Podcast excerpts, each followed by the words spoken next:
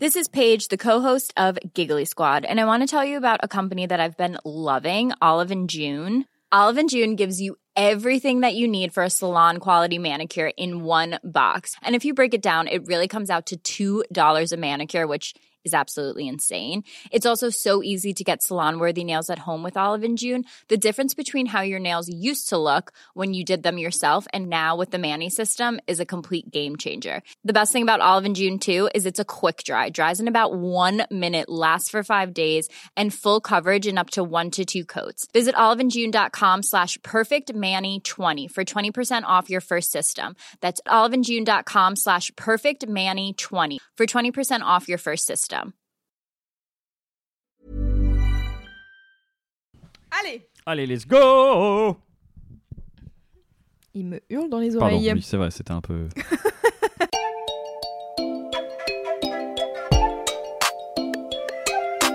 Salut, c'est Louis Petrouchka. Et salut, c'est Clément. Et vous écoutez bien le son d'après.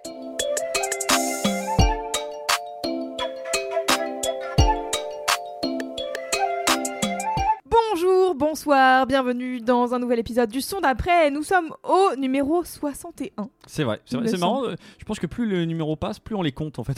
c'est c'est marrant, on n'avait pas du tout ce réflexe au début. Ah ouais, c'est vrai Ouais, mais là, on- J'ai pas le souvenir du tout. que chaque épisode est un accomplissement supplémentaire. C'est ça, c'est maintenant qu'on a passé la barre de deux ans, on est en mode ouais, encore un, et alors Genre, Vous écoutez donc, vous écoutez donc Le Son d'après, qui est un podcast de découverte musicale. Je suis Louise Petrouchka et je suis en compagnie du meilleur binôme de la planète, j'ai nommé Clément. Bonjour Comment vas-tu Écoute, ça va très bien. ouais, on Ouais. est enthousiaste aujourd'hui. Exactement, comme d'hab, bah, comme à chaque fois qu'on enregistre. On a une, euh, une bonne pêche de nouveaux artistes à faire découvrir. Écoute, je suis content parce que c'est vrai que euh, bah, par moment, euh, sais, euh, quand on doit préparer l'émission, euh, peut-être initialement, euh, tout- t'as l'impression d'avoir écouté les quatre mêmes albums, euh, de trucs assez populaires, Ouais. et donc tu dis, ah, je sais pas sur quoi je vais partir.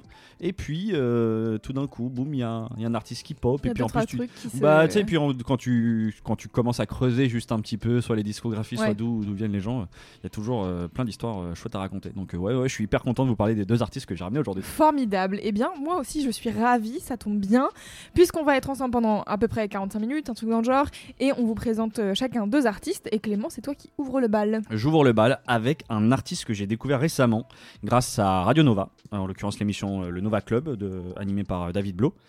Euh, J'entends, tu vois, et c'est cool parce qu'en fait, je crois qu'il il fait le Nova Club globalement. En tout cas, moi, l'émission que j'écoute, ça sort le lundi et il te fait un peu les sorties du vendredi euh, de la semaine d'avant. Ah, tu vois. Donc c'est cool, tu vois, il y, a- il y a en général une dizaine d'artistes comme ça qu'il a retenu. Euh, Il y a un peu des, des artistes populaires, tu vois, récemment il a parlé bah, de Rosalia, euh, tu vois, du nouveau Ouais. Rosalia. Et puis de temps en temps, voilà, il y a, en tout cas moi il y a des artistes que bah, c'est l'occasion, tu vois, de- dont j'avais jamais entendu parler. Et là, j'entends un morceau, et je tombe direct sous le charme. Euh, le morceau n'était pas annoncé tout de suite, et du coup je suis interpellé par la voix du chanteur en question, et parce que pendant un instant je me dis mais attends mais c'est bizarre, c'est John Mayer. Et puis, c'est, tu vois, en tout cas, ça ressemblait vraiment à John Mayer. Du coup, je vais voir un peu le, le- sa setlist, tu vois, qu'il y, a, y a dans la description du podcast. Et non, je vois un nom euh, que je ne connais pas qui s'appelle. Velvet Negroni. Velvet Negroni, c'est le pseudonyme de Jeremy Nutzman. Il a sorti en fait plusieurs albums et changé plusieurs fois de pseudonyme jusqu'à opter euh, pour Velvet Negroni en 2017. Euh, ses influences, il les puise aussi bien dans le grunge que dans le rap ou la musique de Prince. Donc ça donne une musique finalement assez hybride, du R&B alternatif au teinte un peu de pop indé, euh, de rock et voire même de voilà quelques sonorités électroniques. Vous allez voir, je vous propose tout de suite qu'on écoute un extrait du morceau euh, que j'ai retenu euh, pour l'occasion. Ça s'appelle Poster Child et c'est tiré de son deuxième album qui s'appelle Neon Brown. You sound defeated. Every day simulated. Hip hip talk daily. You faded. You know you're not supposed to say that. That's crazy. Outside sacrifice that drywall. Tossed off, yeah, whatever though, yeah, yeah. So false, I found out the evidence. So false, I bounce off the bed again. Call you over, get close to you. Let me know if you're frozen too. Let me know what this dose will do. Will the love of the poster child? Did he know we could go so wild? What we do in the post denial? When we doing the most for miles? What the fuck was I supposed to do? When they crawling all over you? Let me know if you're frozen too. Let me know what this dose will do. Will the love of the poster child? Getting out we can go so wild. What we doing the post now? When we doing the most for us.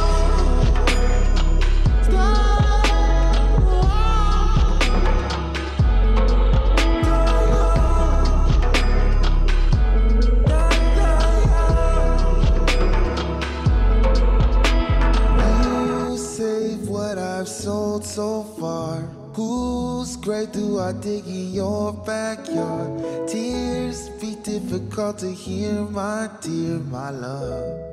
Voilà, c'était Velvet Negroni et son morceau Poster Child. C'était trop bien. Ouais, t'as kiffé Ah ouais, j'ai adoré. Et bah, tu m'envoies euh, ravi. bah, écoute, euh, c'est pas très compliqué de me convaincre sur un Non, morceau mais comme ça. C'est quoi C'est rigolo parce que c'est tu vois typiquement euh, le je découvre pas je le découvre pas grâce à ce morceau là je le découvre avec des morceaux du, du l'album qui vient de sortir là, il y a quelques semaines Ok. et tu vois je, je flash mais je crois déjà à l'époque sur le morceau en question sur son sens de la mélodie tu sais voire même de la chanson je trouve qu'il a en fait il a quelque chose de d'assez d'une efficacité pop dans, dans sa voix notamment Ouais, dans sa dans manière de chant, chanter je trouve et qui est mélangé du coup avec des rythmiques euh, et sonorités peut-être un peu plus expérimentales Euh, je Ouais, je suis mets- d'accord. Moi, là, je- la mais- prod, elle est chambée. Hein. Ouais, la prod est vraiment trop bien. Et en même temps, je trouve que tu vois, c'est pas. euh, Enfin voilà, même je dirais expérimental avec des guillemets parce que c'est pas. euh, Oui, oui, c'est juste de la musique de sample, en fait, non?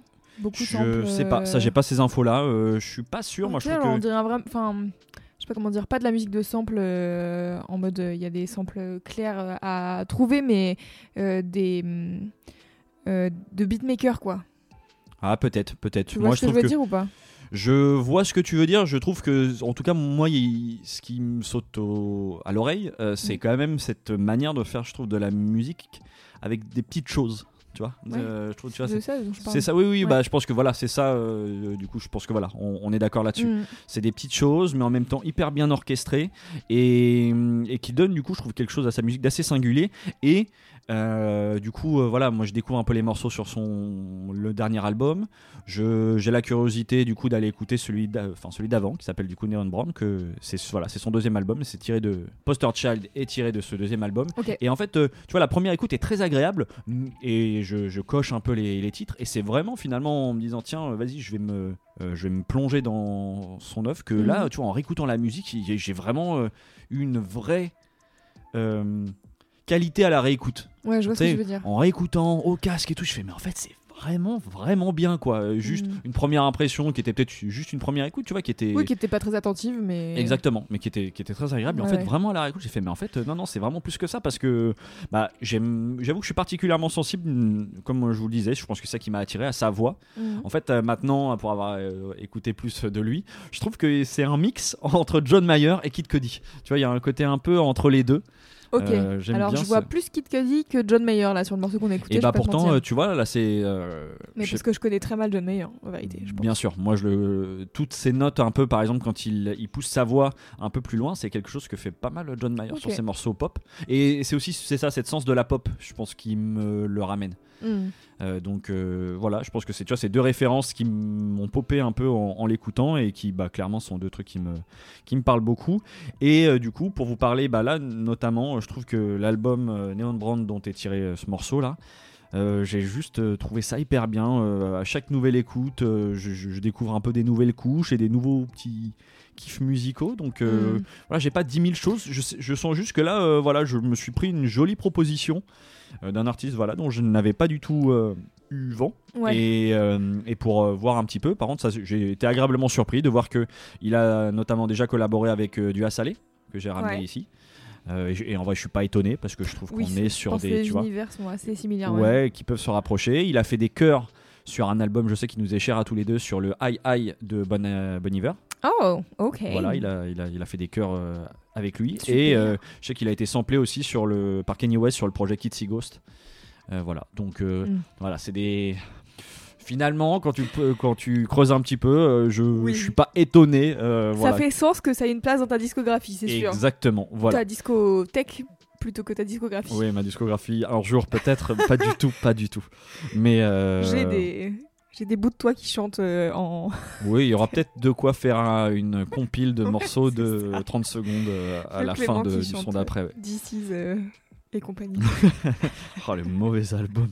Badant. Bon, pour parler de choses plus réjouissantes, du coup, je vous propose, l'album Neon Brown, euh, qui est son deuxième et qui a vraiment, une, je trouve, une très belle homogénéité de son. Euh, moi, je pense que c'est vraiment l'album parfait pour le découvrir. Si vous avez envie de prolonger, je vous conseille du coup le dernier qui s'appelle Bully, euh, qui est à la fois, bizarrement, à la fois plus expérimental et plus pop. Une pop presque à la Vampire Weekend, je trouve, sur certains morceaux.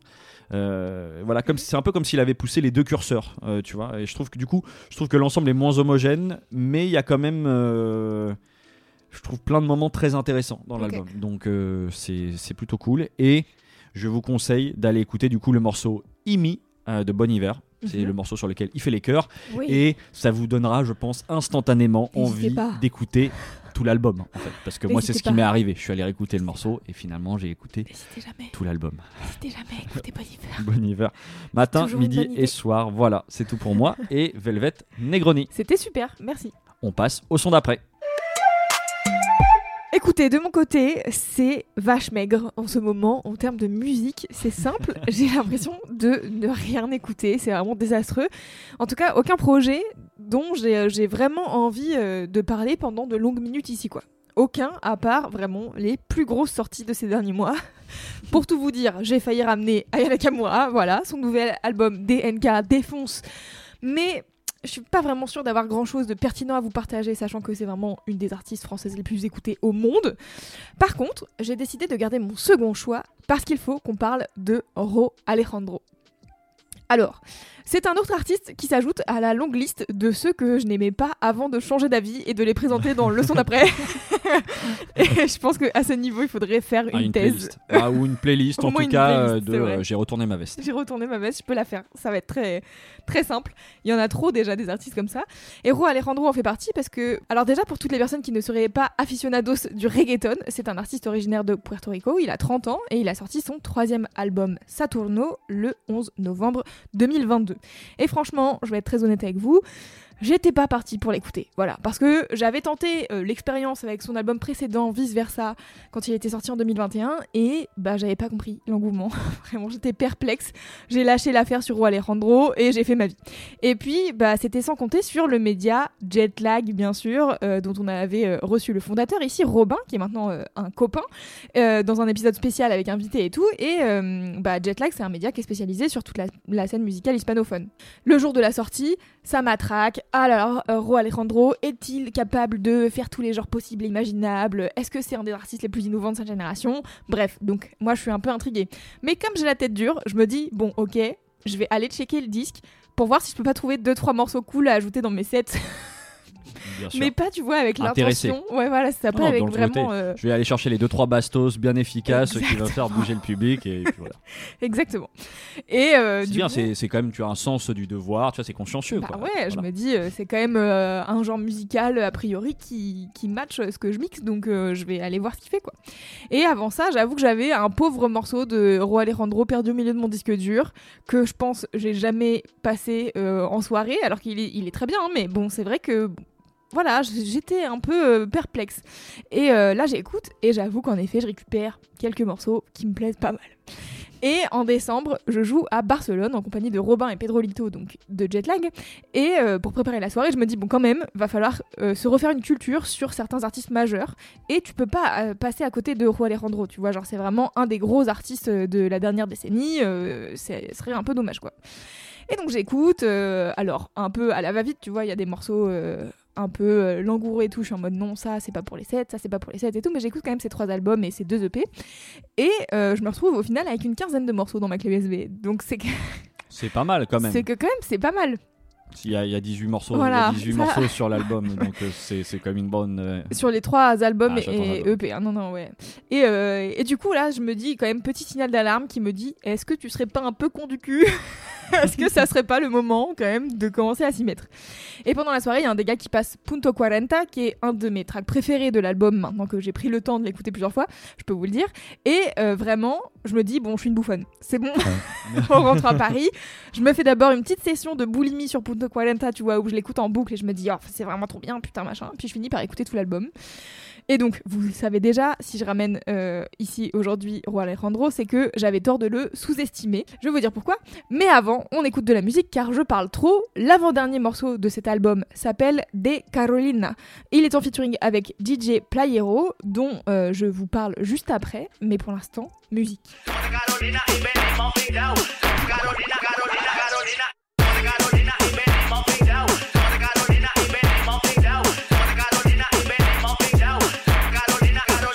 Si Carolina.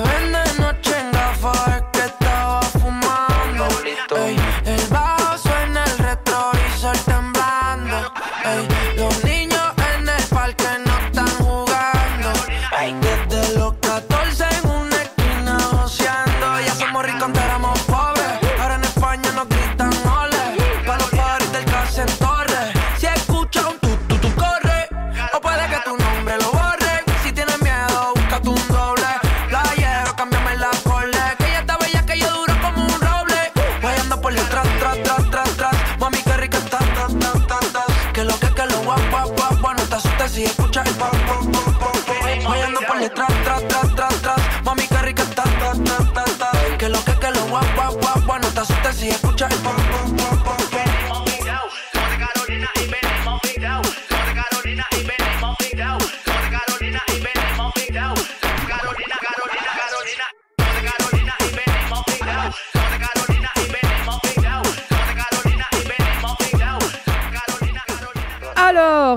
Carolina de Ro Alejandro en featuring avec DJ Playero. Un avis à chaud, mon cher Clément?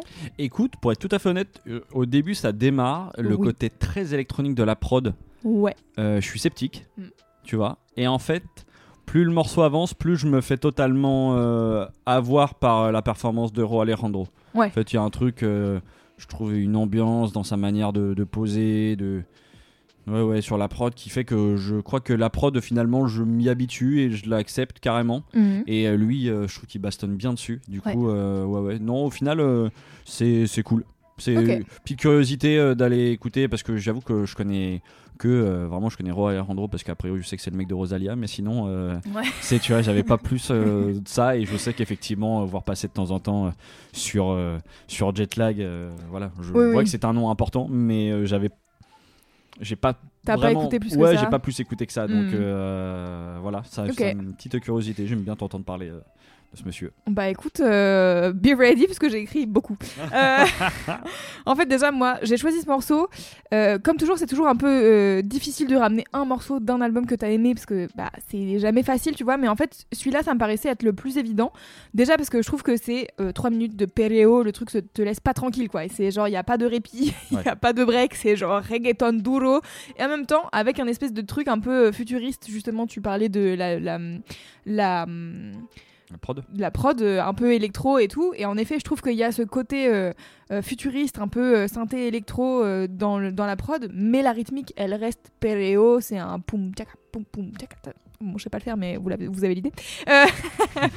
Et, et en fait, Carolina, c'est la ville d'où est originaire Roi Alejandro et c'est aussi une ville qui fait partie des berceaux du reggaeton. Le sample que vous entendez au tout début du titre euh, qui fait La gente sabe que nanana, et ben c'est un extrait euh, du titre qui s'appelle La gente sabe, ça tombe bien, euh, de simplement. Michael Emmanuel qui est extrait lui-même d'une mixtape de DJ Playero qui est Ok. sortie en 93, donc l'année de naissance de Roi Alejandro, pour remettre un peu de contexte. Euh, DJ Playero, c'est un des DJ qui a aidé à développer le reggaeton. Et, et j'allais euh, écrire tel qu'on le connaît, mais en fait, c'est un peu tiré par les cheveux tel qu'on le connaît. Plutôt euh, le reggaeton des années 2000, quoi. Le reggaeton duro, dont l'exemple que tout le monde connaît à peu près, c'est Gasolina de Daddy Yankee. Euh, et il faut savoir que DJ Playero, c'est un des premiers DJ, par exemple, qui a donné euh, sa chance à Daddy Yankee sur une mixtape en 92.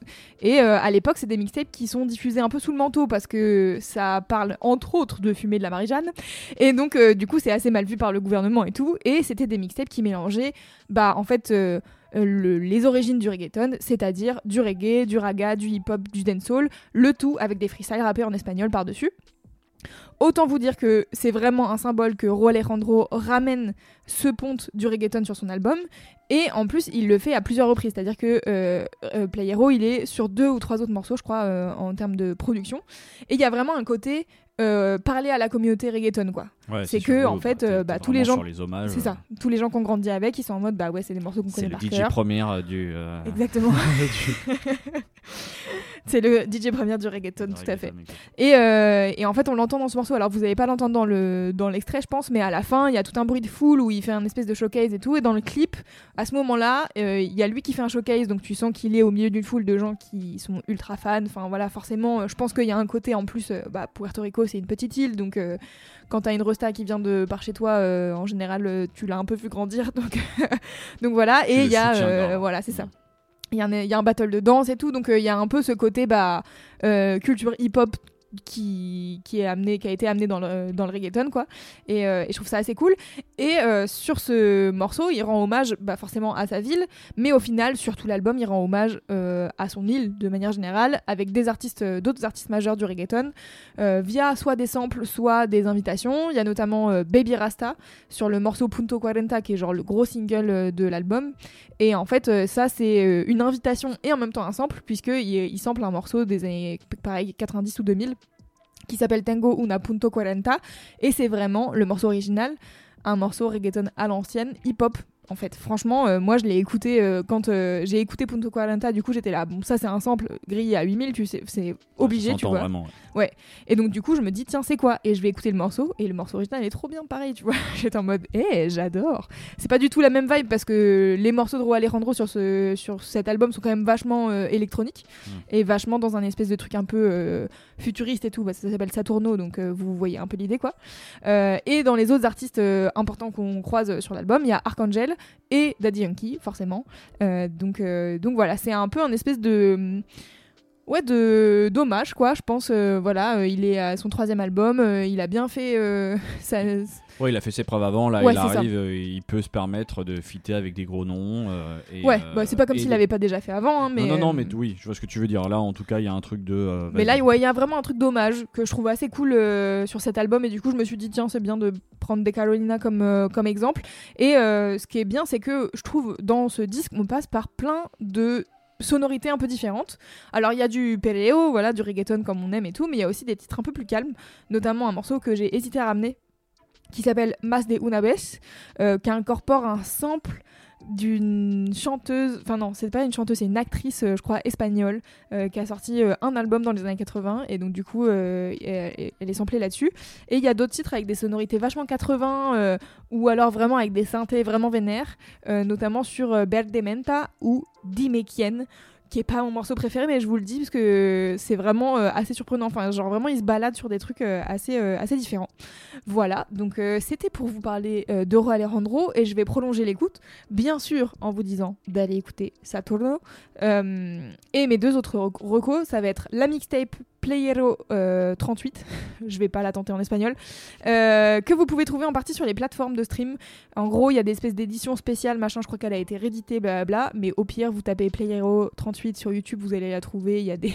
Il y a des playlists à rallonge, c'est des trucs qui sont hyper longs parce qu'en fait ça mixe plein de trucs différents. Il y a des espèces de freestyle qui font 7 minutes, puis il y a des morceaux qui font 3 minutes avec euh, différents samples et tout. Et pour continuer dans le reggaeton duro, je vous recommande l'album Palmundo de Wisin et Yandel, qui est un disque qui compte plusieurs gros classiques du reggaeton des années 2000, notamment Noche de Sexo et Rakata, euh, auquel je rajoute aussi La Barilla, qui est un morceau à- en featuring avec Hector El Fazer. Euh, et c'est un titre qui sample le fameux Murder She Wrote de Chaka Demus et Pliers, qui lui-même sample un morceau de raga de Shabba. La boucle est bouclée sur les origines du reggaeton. et voilà, on est fini. Et tout ça à retrouver dans les notes du podcast qui vont être bien, bien, bien utiles. Tout à fait. Mais J'ai bégayé derrière toutes ces références. Ah ouais Ranks, j'en ai déjà parlé. non, je oui, ça, oui, oui, non, non, mais là, ce que je, voilà. que t'as terminé. Non, non, mais c'est, c'est bien, c'est, cool. Ça, ça, déjà, il y a plein de choses à aller écouter. Oui. Et euh, N'hésitez parents- pas, c'est vraiment très bien. Moi, je suis très contente euh, là de. En fait, c'est ça que je trouve cool aussi avec ce disque de euh, Roi Alejandro, c'est que quand il y a des albums comme ça, et c'est pareil avec celui de Motomami, tu vois, genre de Rosalia, c'est qu'il y a des refs à la culture euh, hispanique, hispanophone euh, et reggaeton et tout, et du coup, tu peux aller derrière diguer des trucs que bah, toi, en tant que petite meuf, par exemple, née euh, à Saint-Benoît-la-Forêt, euh, en France, et ben, tu ne connais pas au hasard. Et donc, du coup, c'est cool d'avoir ces, ces, points d'entrée-là pour derrière aller découvrir le reste euh, de la culture reggaeton qui est vraiment genre ultra passionnante, moi, je trouve. Ah bah, c'est euh, sûr que là, euh, c'est un univers, euh, c'est vaste. hein, quoi. Ah bah oui, il t'as ouais. y a besoin de, voilà, il faut, faut y mettre un peu de cœur et d'énergie pour euh, justement, si tu, ouais, si ça t'intéresse. Mais c'est vrai que, ouais, ouais, bah écoute, c'est bien. Moi, effectivement, à part là, euh, je regarde un petit peu sa, sa discographie. euh, je pense à part, euh, j'avais vu passer sa tête, euh, effectivement, sur un featuring avec Shakira, avec euh, Jennifer Lopez et tout, mais c'était tout, quoi. Ouais, ouais. Bah, il a fait, euh, il a quand même un featuring euh, sur le morceau partie de Bad Bunny euh, sur le dernier album. Ouais, c'est vrai. Oui, et qui est, euh, non, c'est plutôt un truc que j'avais plutôt bien aimé. Ouais. Mais oui, oui, c'est vrai que j'avais encore, je l'avais finalement pas, pas tant identifié que ça, quoi. Ouais, Donc ouais. c'est, bien. Bah après ouais c'est ça, je sais pas si t'écoutes beaucoup de reggaeton non plus euh, dans ton quotidien tu vois. Parce que en fait j'ai quand même l'impression... plus depuis le début de ce podcast. C'est vrai. c'est vrai, mais j'ai quand même l'impression que les artistes euh, reggaeton, euh, pop reggaeton, etc. Ils fit, ils fit vachement entre eux. Bien sûr. Et où du coup en fait euh, tu les retrouves un peu tous... euh, Oui, une fois que tu as plongé un petit peu dans ça. cet univers-là, tu, retrouves ça. Ok, et bah allez, let's go. On passe au son d'après alors. Pour continuer, je vous propose euh, de faire un petit saut dans le temps et dans l'espace, puisqu'on va retourner dans les années 70 au Liban. Euh, petit rappel historique, le Liban est devenu indépendant en 1943. Et en fait, c'est depuis, en tout cas, un pays très cosmopolite qui entretient des liens forts avec d'autres pays, notamment le Brésil. Moi, j'avoue, je, je découvrais ça, ce lien-là. Et pour vous donner un ordre d'idée, aujourd'hui, par exemple, la diaspora libanaise au Brésil est la plus large au monde, et voire même elle est plus large que la population libanaise en elle-même. Donc tu vois, ça représente plus de 4 millions, euh, je crois, de, de Ah Liban. Enfin, tu vois, de, de la diaspora li- libanaise. Ouais, ouais, c'est-à-dire ok. que les, ils sont arrivés il y a longtemps et donc un peu les, Oui, les et les ancêtres, descendants les descendants et tout. Voilà. Mais ça génère quand même. C'est vaste, tu vois. Ouais. Et euh, du coup, dans les années 70, il est pas rare d'écouter pas mal de bossa nova dans les rues de Beyrouth. J'adore. Cette musique brésilienne, elle va beaucoup influencer particulièrement le chanteur et guitariste qui nous intéresse aujourd'hui, à savoir Issam Ajali. Euh, c'est un artiste assez militant, positionné à l'ultra-gauche de l'échiquier politique, et ce qui le forcera d'ailleurs à s'expatrier à Chypre, puis à Paris au moment de la guerre civile euh, libanaise qui éclate dans- en 1975. Ok. Et à son retour au Liban, quelques années plus tard, il fonde le groupe Ferkat Alard et rencontre le producteur euh, Ziad Rabani, lui aussi un grand amoureux de la musique brésilienne. Et il faut savoir que Ziad Rabani, c'est aussi le fils de l'immense chanteuse Férouz, légende un peu de la musique libanaise. Et son fils, bah, lui, à l'époque, il avait déjà particulièrement œuvré sur des arrangements qu'on pourrait qualifier de bossa nova libanaise. Ok. Et voilà, bref, Ziad, Issam et son groupe se retrouvent en studio pour bosser sur un album du nom de Ogneya. J'espère que je le prononce bien. Et c'est un album qui a instantanément touché mon petit cœur. Euh, c'est une musique à la jonction entre la musique arabe, le jazz, la folk, la pop psychédélique et la bossa. Euh, je vous propose qu'on écoute du coup un petit extrait, euh, Antazerni. On écoute et puis on revient un peu parler de cette musique, tout ça.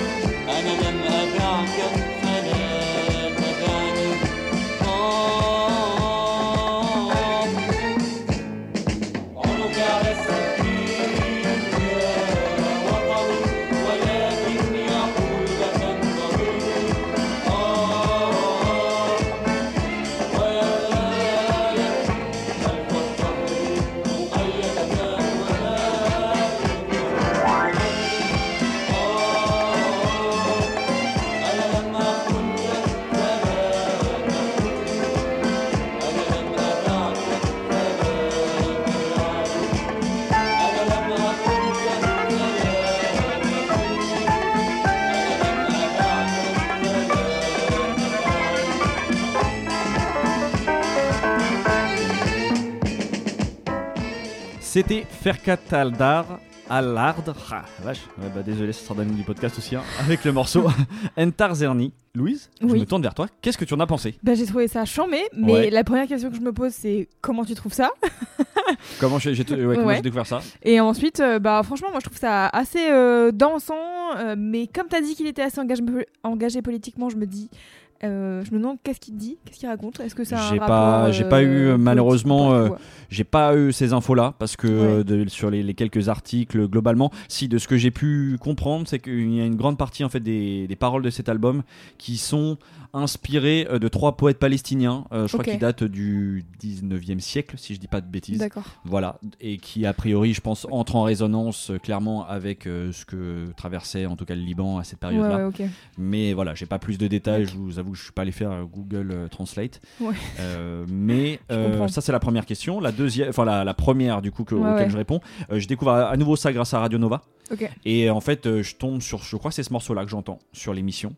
Et instantanément, euh, j'ai fait OK, je note. Ouais. Et surtout, euh, bah, je vais, je vais en parler, mais en fait, il y a tout un label en fait euh, allemand euh, qui s'appelle Habibi Funk, Mm. qui justement se consacre depuis maintenant plusieurs années à rééditer des albums comme ça de musique arabe, euh, tu vois, qui sont un peu, un peu perdus. Ouais, ouais. Euh, voilà. Et du coup, euh, moi, j'avoue que ça a été un coup de cœur immédiat parce que euh, musicalement, c'est trop bien. Moi, c'est ça qui, le premier truc, moi, qui me, Moi je me suis demandé combien de musiciens sont venus enregistrer sur ce morceau. c'est ça, c'est difficile à dire parce que comme bah, je trouve que ça, ça rejoint, moi je trouve ça tellement riche musicalement. Ouais, de ouf. Il y a un nombre de couches et en même temps je trouve que c'est pas.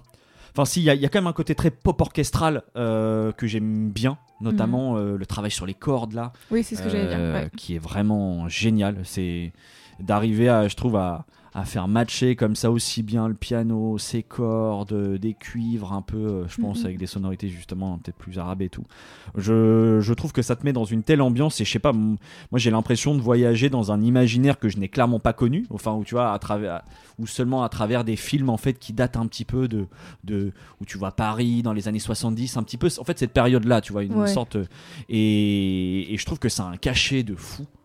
Et du coup, je trouve ça ultra classe comme musique et, et je trouve ça trop bien. En fait, c'est pas, pas si fréquent que ça, j'ai l'impression, d'avoir des musiques qui, qui me transportent à tel point dans une période, tu vois. Mhm. Et pourtant, c'est pas faute d'écouter, tu vois, du blues d'une certaine époque ou quoi. Mais là, il y a peut-être parce que c'est justement musicalement hyper, euh, hyper riche.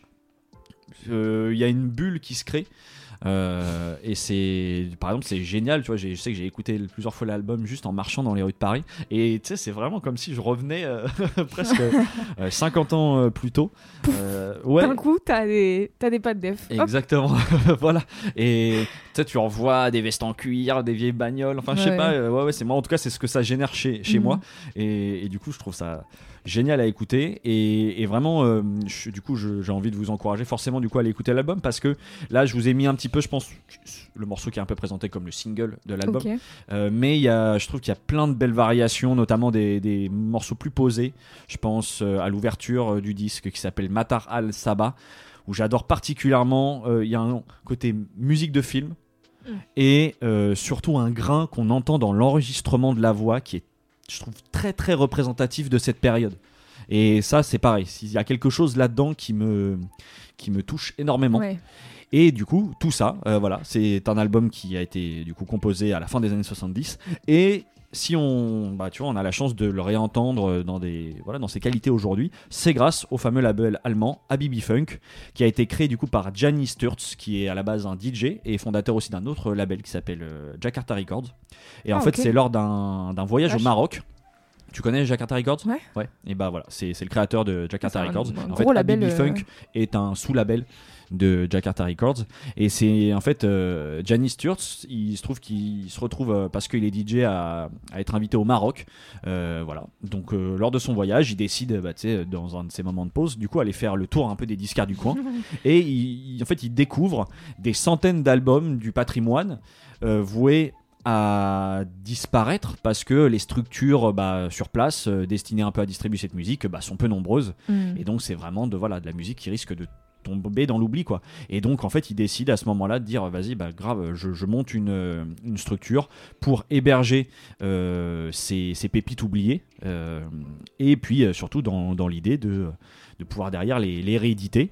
Donc derrière, enfin voilà, j'ai lu un petit peu le travail que ça nécessite. Tu vois, il y a un gros travail notamment d'investigation qui est mené pour retrouver soit les artistes en eux-mêmes parce que souvent ils font plus de musique. tu vois. Ouais. Là, l'exemple de, de le chanteur de euh, Ferkat Alard, euh, donc c'est Issa Majali, et euh, bah, lui, euh, ils l'ont retrouvé. Il se trouve qu'il a a priori une petite boutique de bijoux un peu paumée dans Beyrouth. Mm. Mais déjà, pour refaire ce chemin-là vers lui, ça a été a priori Ouais, ouais. assez compliqué et parfois même bah, tout simplement les artistes sont décédés Mm. donc pour retracer la chaîne des ayants droit de la musique et ben voilà c'est c'est quand même une, une sacrée émission là je crois que le label a été créé en 2015 et ils ont déjà édité plus d'une vingtaine d'albums Ok. Euh, mais voilà par exemple pendant toute la période Covid, bah, pareil, ça, toute, toute la partie investigation, bah, elle a été un peu mise en stand-by. Mais euh, voilà, donc j'avais envie de, mettre un petit coup de projecteur sur Habibi Funk parce que bah, moi, euh, j'ai vraiment j'ai plongé dans un univers que je trouve incroyable. Et, et voilà, et pour avoir parcouru rapidement un petit peu un, petit, voilà, un certain nombre de, des albums de leur catalogue, ce que j'aime beaucoup en fait, c'est que c'est souvent de la musique à la frontière de plusieurs genres musicaux. Mm. Et donc, euh, bah voilà, il y a un truc ultra riche, varié et du coup assez passionnant. Donc euh, voilà, moi je peux que vous conseiller de vous abonner à leur Instagram par exemple pour guetter les prochaines sorties. Et euh, puis vous pouvez aussi retrouver du coup l'intégralité sur leur Bandcamp et sur les plateformes. euh, de streaming, moi je sais que voilà, vous tapez Habibi Funk, vous Oui, allez tomber sur le, Ouais, si c'est de la sur la page de leur label, etc. Et voilà, donc pour prolonger l'écoute, je vous conseille l'album O- Ogneya euh, de euh, Ferkat Alard. Je vous conseille aussi le premier album euh, du chanteur Issa Majali, qui, alors bon, je vais pas vous faire le, ouais, là, ça va être trop compliqué de vous prononcer le nom de l'album. c'est, ouais, non, voilà. Je vais- D'accord, Je respecte, euh, je respecte trop ça là. J'ai pas l'accent, j'ai pas tout ça. Et, euh, et un autre album que j'ai, pareil, euh, dans ce que j'ai un peu eu le temps d'écouter quand même. Euh, je vous conseille The Slam Years euh, 1984, euh, bon, euh, 1983-1988 du chanteur pop égyptien Hamid El Shairi, qui est globalement, du coup, ce que j'ai cru comprendre, je pense que c'est une sorte de, de condensé un petit peu de, de ce qu'il a fait. ouais, je sais pas pourquoi j'ai voulu parler en anglais, ça n'a aucun intérêt. Parce qu'il y avait un The Slam en plus, mais voilà, Ah ouais. c'est de la pop égyptienne, donc il n'y a même pas en plus plus de raisons que ça de parler Ah, anglais. Voilà, euh, c'est vous retrouverez ça dans les notes du podcast et dans notre post Instagram Bien sûr. dédié voilà à cet album. Et puis, et puis après derrière, je vous laisse aller découvrir un peu plus Habibi Funk. Amazing. Super, on peut passer au son d'après. Pour ce dernier morceau de l'épisode, moi, j'ai été contrer mon manque d'inspiration dont je vous parlais tout à l'heure en allant sur le site de la Mailtape, qui est un concept euh, très cool. En fait, euh, Mailtape, c'est une courte sélection musicale qui sort euh, chaque dimanche avec un artiste invité à chaque fois. Et pendant plusieurs années, moi, je faisais, j'ai fait partie de l'équipe de bénévoles. Et euh, bah, souvent, quand je suis en crise d'inspiration musicale, je suis sûre que je vais trouver de l'inspiration là-bas parce que il y a toujours déjà des artistes invités que dont j'ai jamais entendu parler. C'est toujours des trucs que je vais pas écouter de moi-même parce que c'est soit des trucs électroniques euh, sombres que j'ai jamais entendus, soit des trucs euh, Un peu ultra hors de ton euh, radar, quoi. Ouais, c'est ça. Ultra folk, ultra indé en fait, c'est très indé. Et du coup, bah, en gros, c'est des sélections de sept morceaux. L'artiste invité propose trois morceaux. Il y a un morceau de l'artiste invité et après, la personne qui crée la, la sélection globale rajoute trois morceaux pour clôturer la playlist un peu quoi. Ok, trop bien. Et euh, à chaque morceau, son mood, tu vois. Genre, il y a euh, chaque, euh, chaque couleur correspond à un mood. Donc, tu peux avoir dreamy, trippy, un peu genre. Différentes euh, ambiances musicales quoi donc euh, il y a des fois euh, des, des mixtapes qui vont être que dreamy donc tu vas avoir que des morceaux très smooth et tout puis d'autres qui vont être un peu plus chelous un peu plus énervés etc et donc ça n'a pas loupé j'ai écouté la dernière sélection à l'heure où on enregistre cette, cet épisode où l'artiste invité c'était Le Comte de Bréjo. J'espère que je prononce correctement. G-E-O-T, ça se prononce Jo. On va dire ouais, que oui. ouais, Ouais, oui, voilà. je dirais ça. Euh, et dans sa selecta, il y avait euh, un titre de Dina Summer. Alors Dina Summer, c'est un trio qui est formé par le producteur allemand Calipo et le duo de DJ et producteur gréco-allemand Local Suicide, qui est aussi en couple à la vie, euh, qui est composé de Brax Moody et Vampirella. Alors, honnêtement, j'ai jamais entendu parler d'eux avant, voilà, je vais pas vous mentir. Mais Local Suicide, ça a l'air d'être un projet qui est assez actif euh, sur la scène berlinoise et Calipo, c'est aussi un producteur qui a un autre projet qui marche hyper bien, etc. Donc je me suis dit, bon, c'est que euh, ça doit être des gens qualitatifs et surtout, bah en fait, moi j'ai écouté un morceau d'eux, j'ai dit ça, je vais écouter le reste. Et ils ont en effet sorti euh, un album ensemble sous le pseudonyme Dina Summer euh, et qui est un peu né de leur envie de faire de la musique ensemble. Ils se sont rencontrés il y a quelques années et euh, ils ont sorti un premier EP en 2021 sur le label indépendant de Local Suicide et un album Rimini qui est sorti l'été dernier sur le label Audiolith. Alors, l'album s'appelle Rimini, mais est bien plus sombre musicalement que ce que ça pourrait laisser penser. Alors- un petit côté mignon là, dit comme ça. Ouais, c'est ça. Euh, j'ai tout de suite, moi, accroché avec la proposition musicale qui mêle plein d'influences euh, plutôt 80s, autant du côté de l'italo disco que de la new wave, en passant par l'électroclash, un genre musical que je connais de nom, mais que j'aurais été incapable de vous décrire avant d'avoir lu deux ou trois choses dessus. Et si je me peux me permettre de vulgariser, je dirais que l'électroclash, c'est une espèce de frange électro du mouvement punk. Et dans les artistes que j'ai vu citer en étant, euh, comme étant de l'électroclash, il y avait notamment Miss Kittin euh, et euh, Sexy Sushi, que je connaissais. Donc voilà, je vous pose ça là. Ah ouais. Voilà. Et en tout cas, dans le cas de Dina Summer, ça donne un disque qui est assez sombre au global, même s'il y a quand même quelques morceaux un peu plus lumineux. Je vous propose qu'on écoute un titre qui m'a particulièrement parlé sur le projet, qui s'appelle Mirage. It's a distortion. Superior mirage.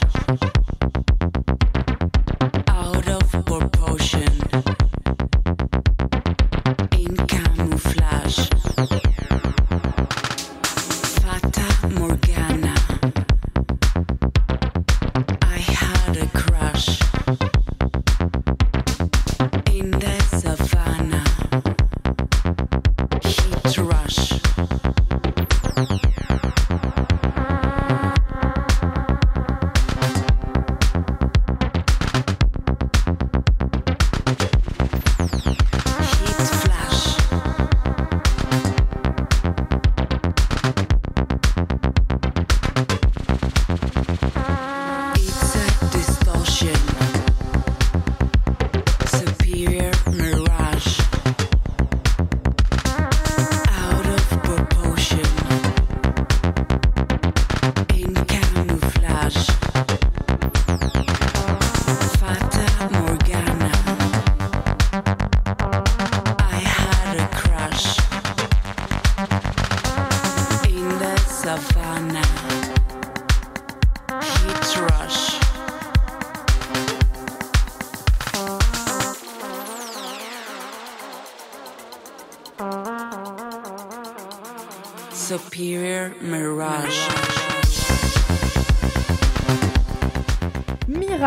De Dina Summer.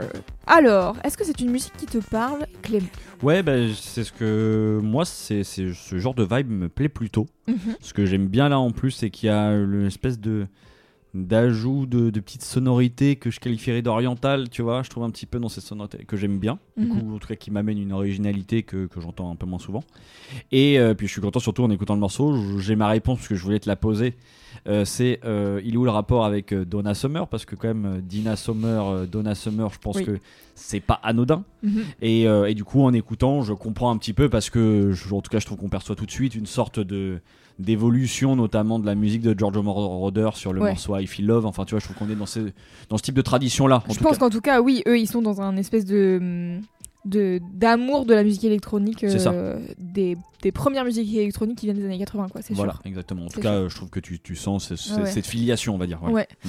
et euh, bah moi en fait d'entrée de jeu euh, je trouve qu'il y a dans les synthés quelque chose de très Flavien Berger sur Léviathan Ouais, parce que bah, je pense qu'à mon avis, ça doit être les mêmes. Oui, oui, je vois ce que tu veux dire. ouais C'est pas en du fait, tout la euh, même musique, mais non, je c'est pas du tout la même je pense que musique, c'est les mais, mêmes instruments. mais c'est ça. Je pense que les instruments, les synthés sont peut-être un peu similaires. Mm. Et du coup, euh, bah, ce côté euh, sous-marin sombre euh, qui peut y avoir euh, chez Flavien Berger euh, dans, les dans Léviathan, bah, je trouve qu'en l'occurrence, il y a un côté un peu plus euh, chaleureux, notamment sur ce morceau qui s'appelle Mirage et qui est euh, justement euh, très inspiré, je crois, par euh, la passion euh, de la chanteuse pour euh, l'Égypte antique. Voilà, ça vous donnera euh, des infos.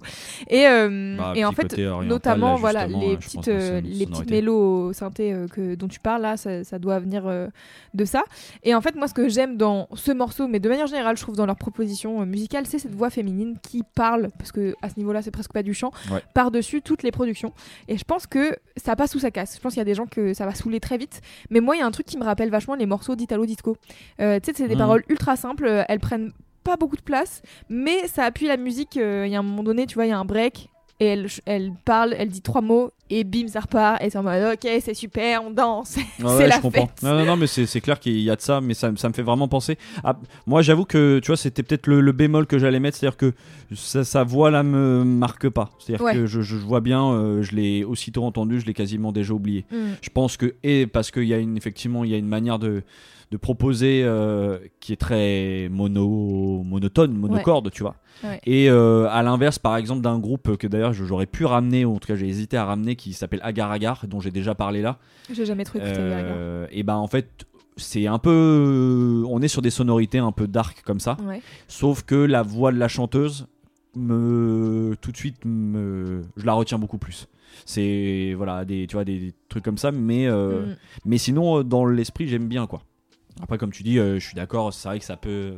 je pense que ça peut rebuter certaines personnes Ouais, je quoi. pense. Enfin, en vrai, euh, je pense que un peu ça passe ou ça, ça casse, mais, euh, mais voilà. Et en gros, tout l'album il a été composé en, vrai avec euh, un micro et deux synthés, quoi. J'ai pas les rêves techniques des synthés, même si euh, mon côté geek aurait aimé savoir. En tout cas, de ce que j'ai compris, il y a au moins un Moog, puisque la chanteuse euh, explique dans un article que, en gros, le titre qui ouvre l'album, il s'appelle Dominator, et c'est aussi le nom d'un des presets du Moog sur lequel ils ont fait ce son, ce son-là.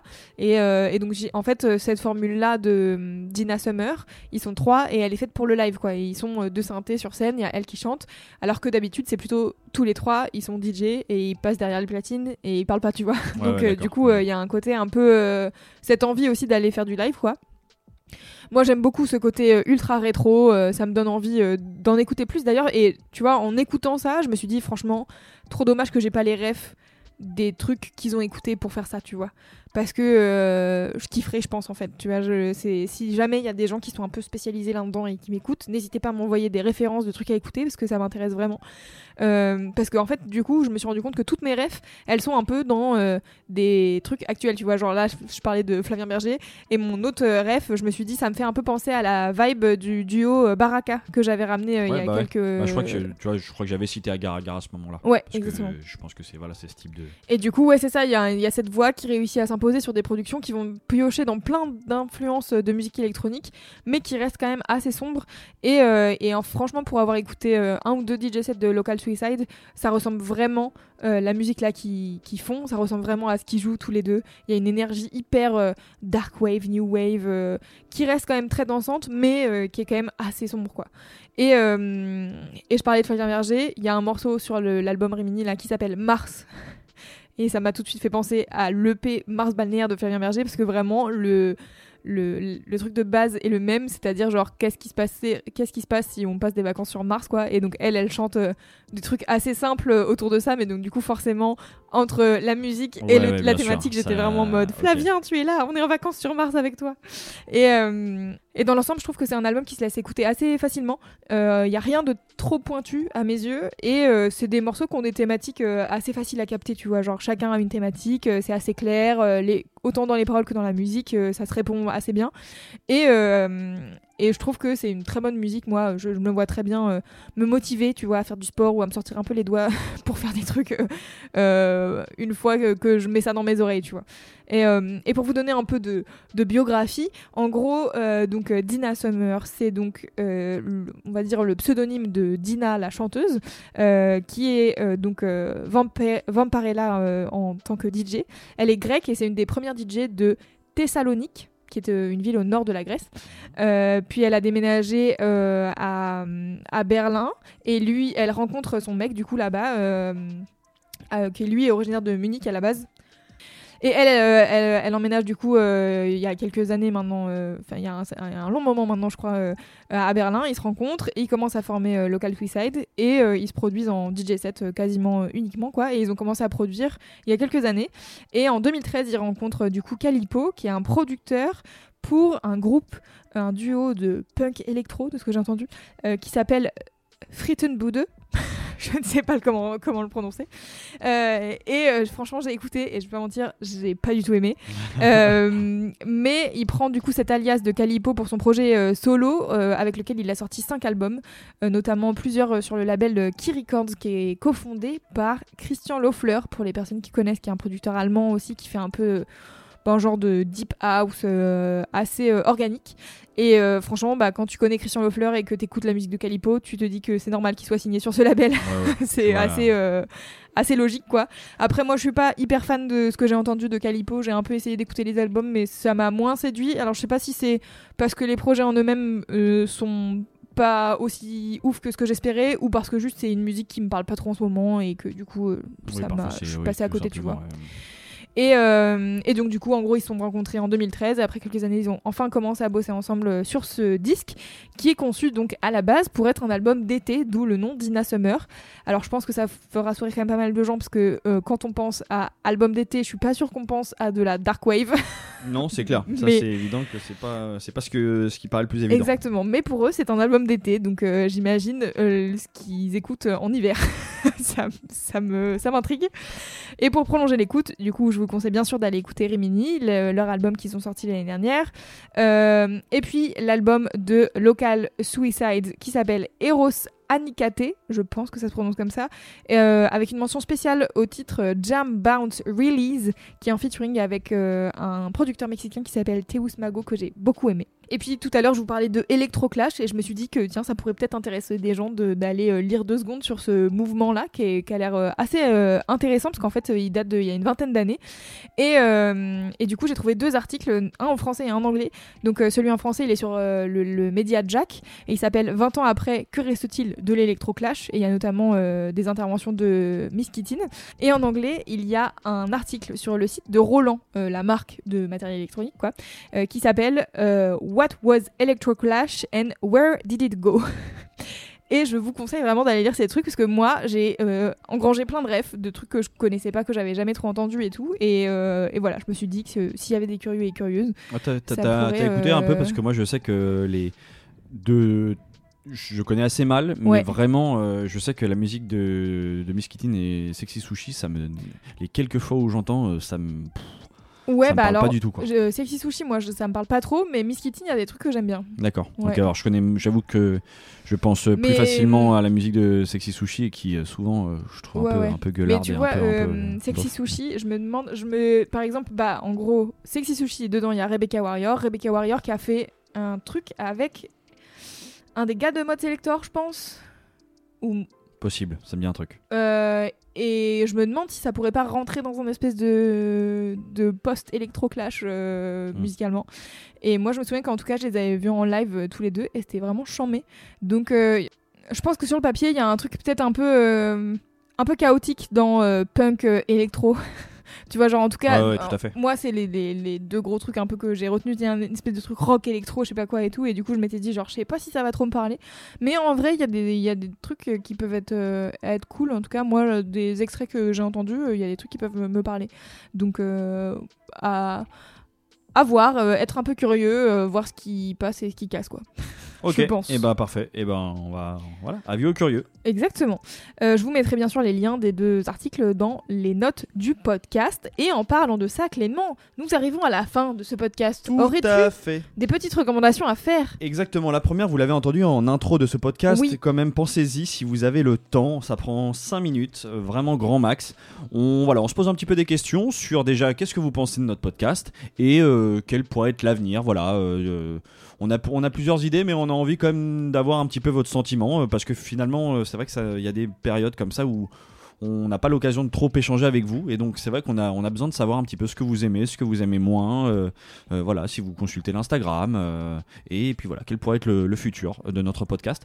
donc euh, vous pourrez retrouver dans les notes du podcast, hein, Oui, tout à fait. le- voilà, un petit Dans le- questionnaire Google Form à, à remplir. Ça nous, vraiment, ça nous aide beaucoup. Si vous avez 3 minutes, c'est vraiment top. C'est dans le Linktree du son d'après, donc euh, vous avez ça dans, le, dans les notes de ce podcast. euh, en même temps que les playlists, etc. Vous cliquez dessus et vous allez trouver très vite. C'est cool. Ça, c'est la première chose. Ensuite, vous, bon, vous les connaissez a priori un peu plus. Euh, si vous avez envie, voilà, si vous aimez ce podcast, si, si vous avez déjà envie, vous pouvez nous suivre sur les réseaux sociaux, à savoir Instagram et Twitter. Vous pouvez aussi vous abonner à, à ce podcast pour avoir, bah, voilà, chaque semaine, enfin chaque deux semaines, euh, les euh. Toujours pas habitué. Hein. Non, non, toujours pas. Je m'y- ferai jamais. Euh, voilà, vous savez que là, on a, on a sorti énormément de noms et de références un peu compliqués à prononcer et du coup à écrire. Donc vous pouvez retrouver tout ça dans les notes du podcast. On continue avec... euh, voilà, euh, minutieusement à, à les, à les sûr. recopier pour vous. Donc voilà, n'hésitez pas à les consulter. Vous pouvez retrouver évidemment les quatre morceaux qu'on a écoutés aujourd'hui euh, dans la playlist du son d'après, qui est sur toutes les plateformes, à savoir Deezer, Spotify, Apple et YouTube. Et puis, euh, voilà, si vous aimez euh, ce podcast, si vous voulez aussi nous aider un petit peu à faire grandir voilà, ce, ce projet, vous pouvez nous mettre 5 étoiles sur Apple et Spotify. Et puis voilà, n'hésitez pas aussi à, à laisser un petit commentaire et puis à en parler à un ami qui, écoute, qui en parlera à un ami. Et voilà, c'est ça qui fait grandir un petit peu. La boule de neige. Exactement, voilà, c'est tout pour nous. Euh, Louise, qu'est-ce qu'on se dit maintenant? À dans deux semaines.